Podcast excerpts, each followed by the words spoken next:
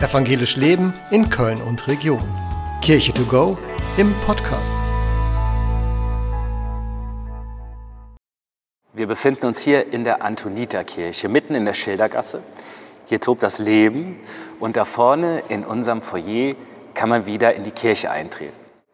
Zu uns kommen unterschiedlichste Menschen mit unterschiedlichsten Gründen.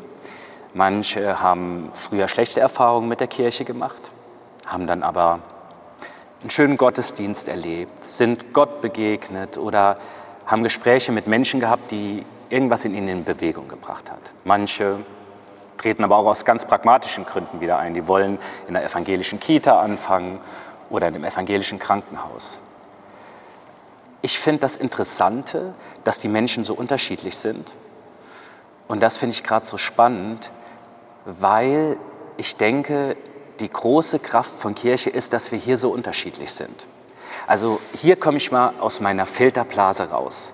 Hier sind Menschen, die sind viel älter als ich oder viel jünger als ich, die haben andere Lebensentwürfe, die denken politisch ganz anders als ich.